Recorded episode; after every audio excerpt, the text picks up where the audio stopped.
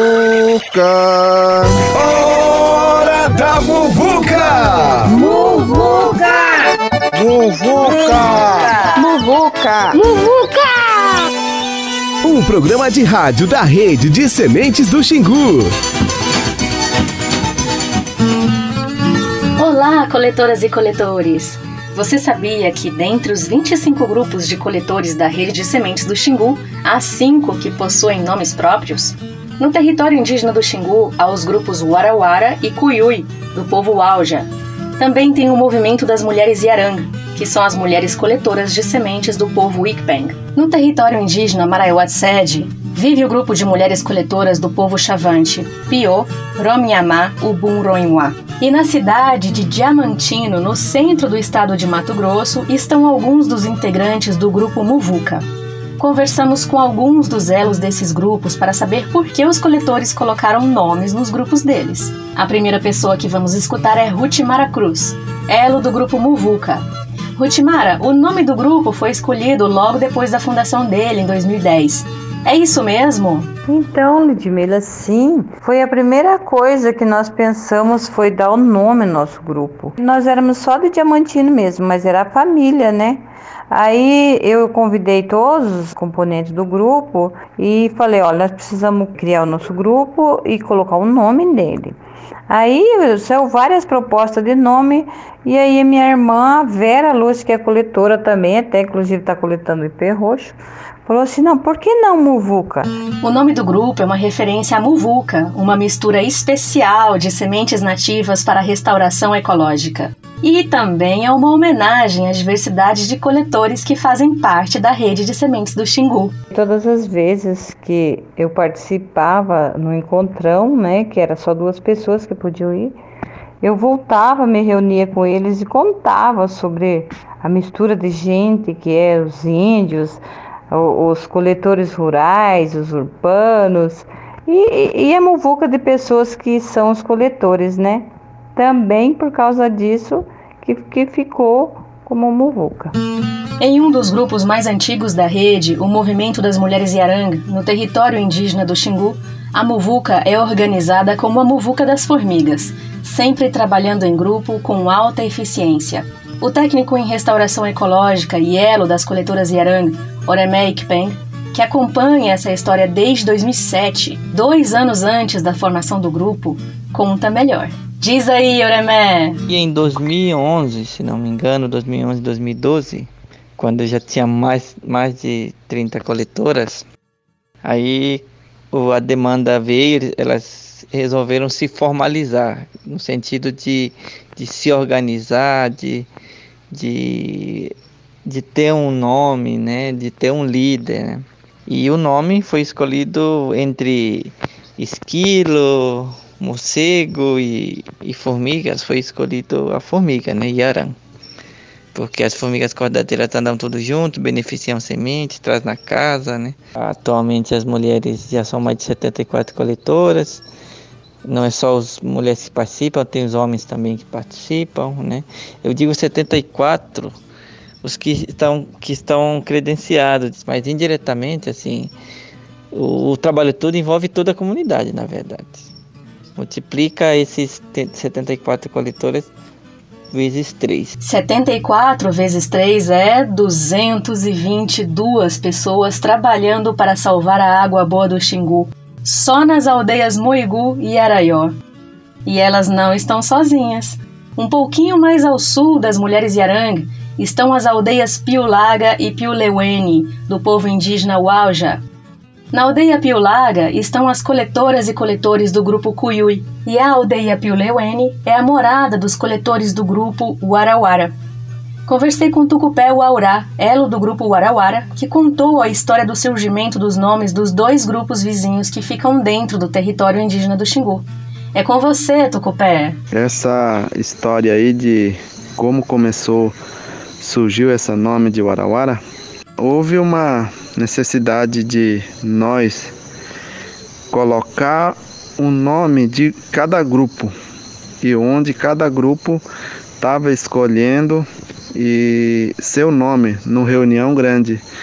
Eu só sei que isso foi lá no Pavuru, na aldeia Muigu. E cada um escolhia seu nome, cada um colocava seu nome como anta, é, os animais que faz reflorestar a natureza. A gente havia escolhido é, duas coisas, era o arauara e o cuyui. E onde é, os pessoal do Piulaga tinha manifestado que é, o arauara ia combinar com a gente e cuyui ia combinar com eles, porque eles tinham um grupo maior, eles tinham uns 34 coletores e nós tinha apenas 14 coletores. E o Arauara, ele, ele é individual. O Arauara, ele sempre trabalha com casal. Vai lá, pega semente, um pouco e vai embora. Daqui a pouco vem, pega, vai embora.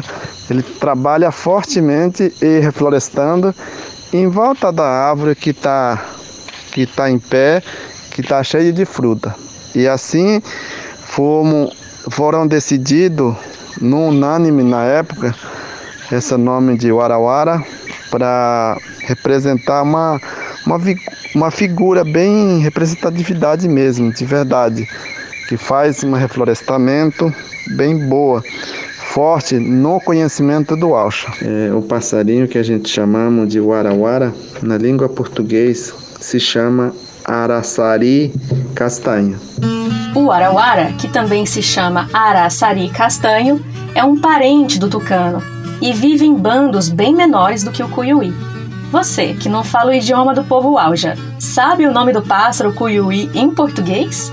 O elo do grupo cuiuí na aldeia Piulaga, o Yataculo Aura vai revelar aqui pra gente. Escuta só. Confessei com Tirauá. Perguntei sobre como foi escolhido esse nome de Cuyuí. Aí ele falou que o povo Alja começou a trabalhar a colheita de semente no ano de 2011. Aí eles se juntaram no centro da aldeia para escolher o nome do grupo como é que vai ser o nome. Aí eles pensaram em vários nomes. Daí escolheram Cuyuí. Cuyuí é uma ave, significa chacu. Porque o chacu colhe a semente e leva para outros lugares. Assim que o Cuyuí foi, foi escolhido como o nome do grupo. Agora vamos visitar o território indígena Maraiuatsed, do povo Chavante, que fica mais ao leste do estado de Mato Grosso. E vamos aprender a falar o nome do grupo de mulheres coletoras que tem lá. Antes, vou contar um pouco sobre a história de Maraiuatsed. Em 1966, a casa dos Chavante era em uma região bem maior, repleta de matas, de animais e de pessoas. Uma dessas pessoas é a cacica Carolina Reuaptu, que tinha apenas seis anos quando os brancos invadiram essa região enorme preservada e expulsaram os chavantes de suas casas. Carolina e o povo chavante ficaram mais de 40 anos em situação de refugiados, tentando recuperar o território. Depois de muita luta, o povo chavante conseguiu retomar um pedaço de sua casa, só que a destruição já estava feita os brancos haviam desmatado 45% da floresta. E assim, esse território foi considerado na época o mais degradado da Amazônia Legal. E o que as mulheres Chavante fizeram? Coletaram sementes, plantaram a floresta de novo, reaprenderam a cultivar alimentos. Em 2021, elas devem entregar mais de 860 quilos de sementes nativas. Então, bora aprender a falar mulheres Chavante coletoras de sementes no idioma chavante, a Carolina vai te ensinar. Ouvidos atentos. Boa tarde. O, o grupo das coletoras de semente é, na nossa língua é Pion Romnyama Ubumroa. Tá ouvindo? Se tem dúvida de falar grupo de mulheres na nossa língua, fala de novo. Bora falar de novo? Pi on Nyama Pegaram? Depois pode voltar no áudio para aprender. Esse episódio de Hora da Muvuca foi pura inspiração, não é mesmo? Por isso, queremos fazer um convite aos grupos. Está aberta a temporada da escolha de nomes para os grupos que ainda não têm os seus nomes oficiais. Essa não é uma obrigação. Se por qualquer motivo seu grupo não quiser colocar um nome, tudo bem.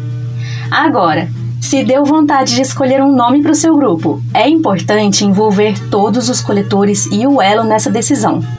Vocês podem conversar e se inspirar naquilo que une vocês no trabalho da coleta de sementes. A criatividade não tem limites. Então, que tal muvucar com moderação, porque a pandemia ainda não acabou, para escolher um nome bem bonito que agrade a maioria dos coletores? Assim que os nomes forem definidos, a gente vai informando nos grupos de WhatsApp, nas redes sociais, no site e também aqui na Hora da Muvuca. Até o próximo episódio! Você ouviu? Muvuca! Muvuca! Muvuca! Hora da Muvuca! Um programa de rádio da rede de sementes do Xingu.